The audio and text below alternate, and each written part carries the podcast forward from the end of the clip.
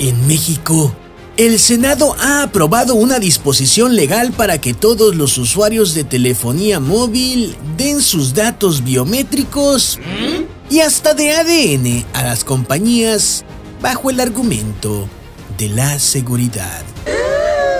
Por lo corrupto del país, tal parece que esos datos se piden no para evitar el crimen, sino para evitar que el crimen organizado le batalle a la hora de extorsionar o de robarse identidades.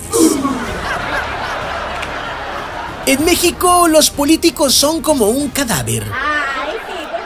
Por naturaleza están en descomposición, engusanados, se han vuelto repugnantes y apestan. Y es en parte la misma historia con los políticos de todo el mundo.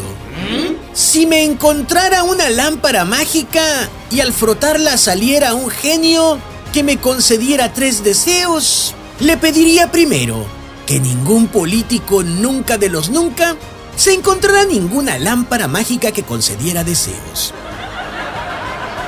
Después, le pediría que los políticos se dedicaran a hacer el bien, es decir, que dejaran de hacer política.